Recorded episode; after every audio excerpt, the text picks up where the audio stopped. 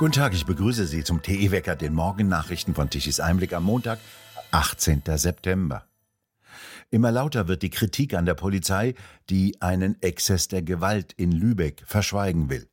Am Freitagnachmittag kam es in der Innenstadt von Lübeck zu einem heftigen Gewaltausbruch. Mehrere Männer im Alter von 17 bis 25 Jahren schlugen aufeinander ein und traten heftig auf den Kopf eines 17-jährigen Jugendlichen. Ein unbeteiligter Passant, ein älterer Mann, der zufällig am Ort war, wurde brutal und rücksichtslos umgerannt und stürzte zu Boden. Zehn Streifenwagen waren im Einsatz. Die Täter sollen zu einem großen Teil Migrationshintergrund haben. Fünf Männer wurden verletzt, einer schwer. Von der Polizei heißt es, dass die Polizei die Personalien festgestellt habe, Festnahmen aber nicht erfolgt seien. Es sind äußerst verstörende Szenen der Gewalt, die sich auf einer der Haupteinkaufsstraßen in Lübeck abspielten. Doch die Polizei Schleswig-Holsteins twitterte am Samstag die Drohung, so wörtlich, Derzeit kursiert in den sozialen Medien ein Videomitschnitt des Geschehens. Die Polizei mahnt vor der weiteren Verbreitung dieses Videos und fordert dazu auf, das Video von eigenen Geräten umgehend zu löschen und auf keinen Fall weiter zu verbreiten oder zu teilen. Es könnten dadurch Straftatbestände erfüllt werden. Die Polizei warne nicht vor Fake News, behaupte nicht, dass die gezeigten Gewaltausbrüche nicht stattgefunden hätten, so heißt es bei Tichys Einblick, sondern die Polizei Schleswig-Holsteins warne vor der Verbreitung eines Videos, das Straftaten und die Gefährdung der öffentlichen Sicherheit zeige, die sich am Freitagnachmittag mitten in der Innenstadt von Lübeck ereigneten. Die Polizei Schleswig-Holsteins drohe nicht nur vor der Verbreitung des Videos, sie rufe zudem zur Löschung auf. Auf Twitter schrieb die Landespolizei Schleswig-Holstein, das mediale öffentliche Interesse sei reine Sensationsgier und nicht notwendig. Es reiche, wenn die richtigen Stellen die Wahrheit sehen und dazu ermitteln. Dies gehöre nicht in die Öffentlichkeit, so die Landespolizei. Der Chef der deutschen Polizeigewerkschaft Wendt sagte, dies sei ein sehr seltsames Vorgehen der Polizei und niemand dürfe sich darüber wundern, wenn jetzt über die Motive spekuliert werde. Was von öffentlichem Interesse sei und was nicht, entscheide sicher nicht die Polizei. In Dresden wird Volkswagen die Produktion ihrer Fahrzeuge in der sogenannten gläsernen Manufaktur einstellen. Dies hat die Autozeitschrift Automobilwoche aus Unternehmenskreisen erfahren. Im vergangenen Jahr wurden dort 6500 elektrische Autos produziert. Der Standort solle erhalten bleiben.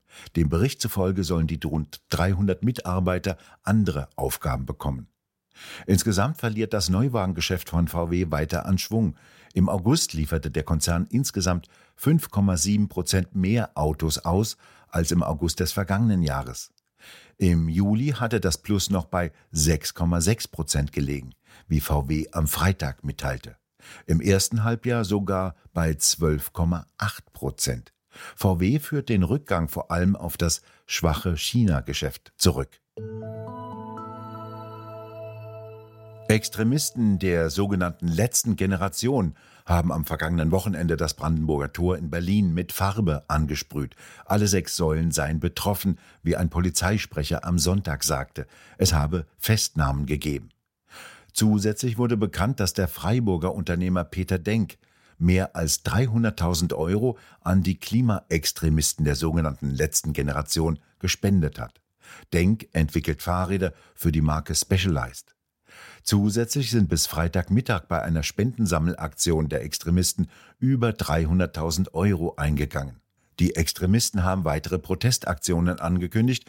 Es solle Sitzblockaden und Protestmärsche im Großraum Berlin geben. Die Strafen können jetzt mit den Spenden gut bezahlt werden.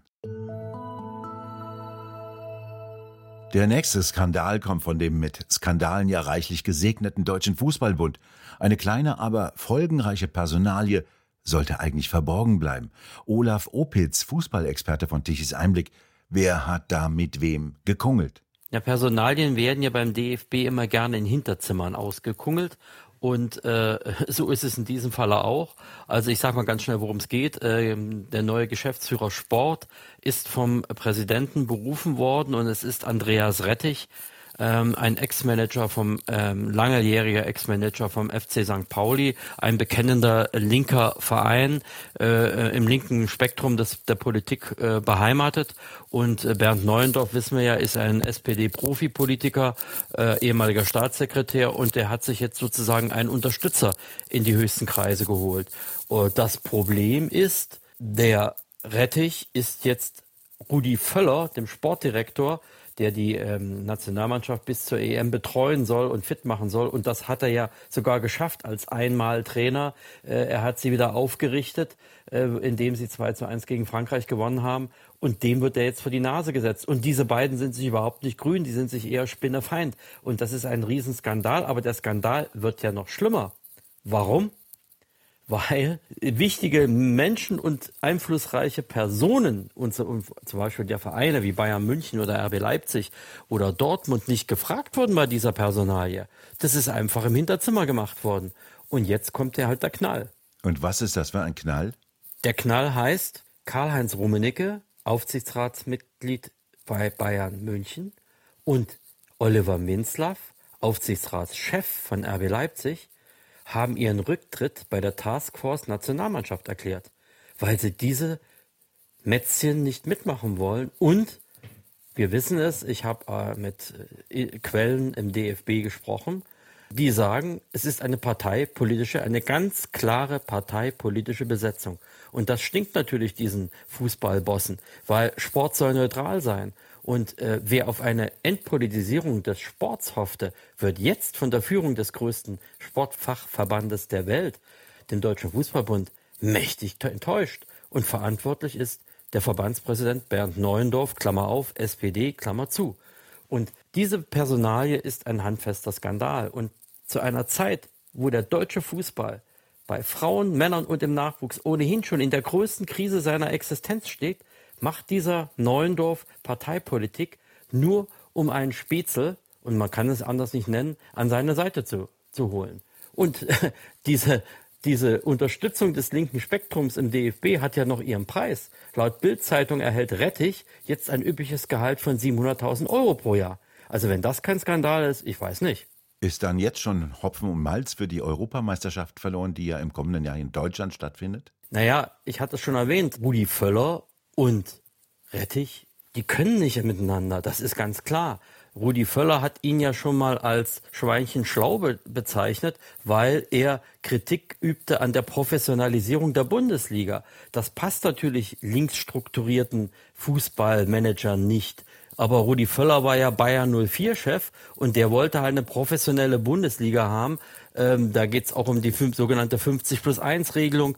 Und äh, Rettich schlug halt vor, dass man, wer dagegen verstößt, diese Vereine dann von den äh, äh, Einnahmen sozusagen begrenzt. Und da hat er sich schon mal mit Rudi Völler auseinandergesetzt. Übrigens, äh, so sieht das auch Rummenigge und so sieht das auch der Minzlaff. Äh, auch die wollen das so nicht.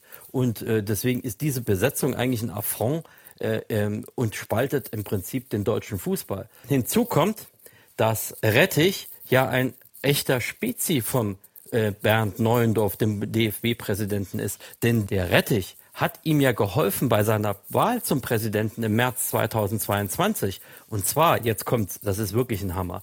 Der Rettich hat beim Sport 1 Doppelpass im Herbst 2021, also vor der Wahl, ähm, den Gegner von Bernd Neuendorf, Peter Peters, einfach öffentlich im Fernsehen schlecht gemacht. Er fragte ihn, er wurde zugeschaltet per Telefon und Peter Peters war im Sport 1 Doppelpass Gast. Dann sagte Rettich zu Peters, mich würde schon mal interessieren, was dich, Peter, für das Amt des Präsidenten qualifiziert. Die Tätigkeit bei Schalke 04 kann es ja nicht gewesen sein. Also es ist doch ein ungeheuerlicher Vorgang. Und jetzt kriegt sozusagen, das habe ich aus dem DFB-Kreisen gehört, der Rettich für diese Hilfe im Prinzip auch noch seinen Dank. Also ein Spezi hilft einem Spezi. Also wunderbarer DFB. Olaf Opitz, haben Sie vielen Dank für diesen Blick hinter die Kulissen des erneuten DFB-Klüngel-Skandals. Keine Ursache. Eine Kaltfront zieht heute im Laufe des Tages von West nach Ost über Deutschland. Die bringt vormittags von Süden bis zur Mitte Regenschauer, in die Gewitter eingelagert sein können. Ab dem Nachmittag ziehen dann nächste Schauer und Gewitter aus dem Westen auf. Ganz im Osten bleibt es den Tag über weitgehend trocken. Die Temperaturen bewegen sich im Westen bis zu 25, im Osten bis zu 30 Grad. Auf der Rückseite der Kaltfront ziehen deutlich kühlere Luftmassen nach und es kommt Wind auf, vor allem an der Nordseeküste. Und nun zum Energiewendewetterbericht von Tichys Einblick. Gestern Mittag um 12 Uhr benötigte Deutschland eine elektrische Leistung von 57 Gigawatt. Von den konventionellen Kraftwerken kam eine elektrische Leistung von 13 Gigawatt um 12 Uhr. Die Sonne schien noch einmal prächtig, die Photovoltaikanlagen lieferten eine elektrische Leistung von 40 Gigawatt. Dies war jedoch nur von kurzer Dauer. Schon ab 14 Uhr ließ die Leistung rapide nach, bis sie um 19 Uhr völlig zusammengebrochen war. Ein wenig elektrische Leistung kam von den Windrädern. Ganze knapp 4 Gigawatt lieferten die 30.000 Windräder um 12 Uhr mittags. Die konventionellen Kraftwerke wurden auf 27 Gigawatt um 19 Uhr hochgefahren und dabei waren 11 Gigawatt an elektrischer Leistung von den Braun- und Steinkohlekraftwerken dabei und das kostbare Erdgas wird hemmungslos in Turbinenkraftwerken zu Strom verfeuert. Die Erdgaskraftwerke lieferten um 19 Uhr 8,5 Gigawatt an elektrischer Leistung und aus den Nachbarländern musste zusätzlich eine elektrische Leistung von 8,2 Gigawatt um 19 Uhr importiert werden, zu einem Strompreis von satten 151 Euro pro Megawattstunde. Wir bedanken uns fürs Zuhören. Schön wäre es, wenn Sie uns weiterempfehlen. Weitere aktuelle Nachrichten lesen Sie regelmäßig auf der Webseite tischiseinblick.de und wir hören uns morgen wieder, wenn Sie mögen.